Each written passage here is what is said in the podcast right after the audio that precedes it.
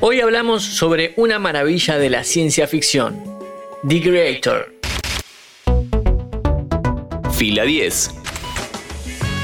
Bienvenidos y bienvenidas a un nuevo podcast original de interés general sobre cine y series.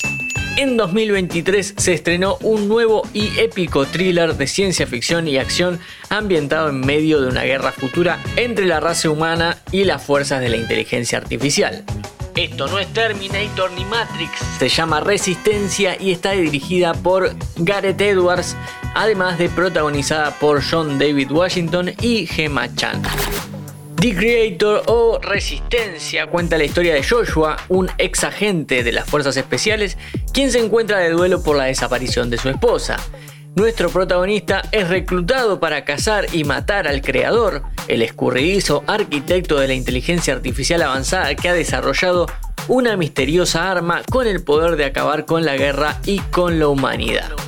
Joshua y su equipo de agentes de élite atraviesan las líneas enemigas y se adentran en el oscuro corazón del territorio ocupado por los robots, solo para descubrir que el arma que debe destruir es una IA con forma de niña. Menuda suerte la de Gareth Edwards que desde hace años viene trabajando en esta película y justo justo la terminó y estrenó cuando más se habla sobre las ventajas y desventajas del avance de la inteligencia artificial. El mismo director dijo que en un primer momento pensó a la figura de la IA de esta película como una metáfora de la otredad y el otro como un enemigo. Pero cuando le metió mano al guion comenzaron a surgir una serie de dilemas filosóficos, como por ejemplo, si hubiera una inteligencia artificial con la cual fuera 100% real interactuar. ¿Qué pasaría si nos gustase lo que está haciendo? ¿La podés desconectar? ¿Está mal desconectarla? ¿Qué pasaría si no quiere ser desconectada? Cuando veas Resistencia te vas a encontrar un montón de parecidos o inspiraciones de otras películas de ciencia ficción. En algún punto busca ser profunda como Matrix, preciosa como Duna, comprometida como Avatar y tiene cositas de Blade Runner y Distrito 9. Al mismo tiempo, tantas cosas del imaginario colectivo le juegan un poquito en contra porque no se termina de definir. Vamos con eso. Vamos con eso. Para llevar la visión de Gareth Edwards a la pantalla, el equipo de producción viajó a más de 6.000 kilómetros a 80 locaciones diferentes en 8 países distintos, incluidos Tailandia, Vietnam, Camboya, Nepal, Japón, Indonesia, Reino Unido y Estados Unidos. Así como en la duna de Denis Villeneuve, Gareth Edwards llamó a Gray Fraser para que sea su director de fotografía. Si viste Duna y viste Resistencia, seguramente te encontraste con dos películas con paisajes preciosos e imponentes, con planos bien abiertos para apreciarlos y también con detalles tecnológicos puestos en postproducción.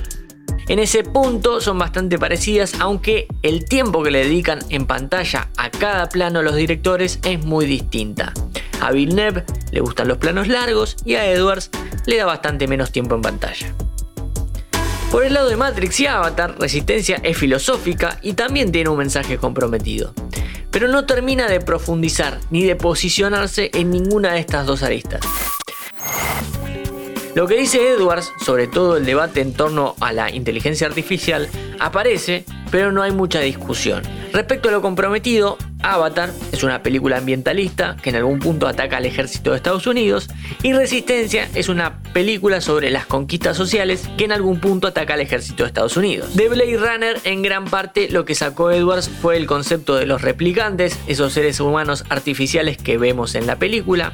En Resistencia hay algo parecido, son inteligencia artificial metida en un cuerpo con aspecto más humano, con la capacidad de intercambiar cuerpos trasladando la mente y son los que más sirven para subrayar los temas filosóficos en torno a la vida de las máquinas.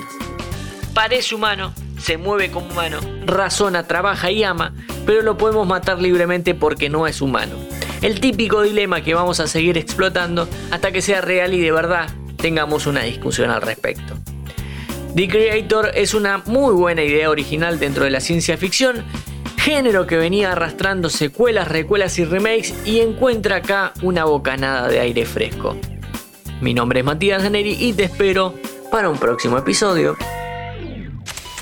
Este episodio fue una producción de Interés General Podcast. Desde el 2020, acompañándote todos los días. 5 minutos. Para que conozcas algo nuevo.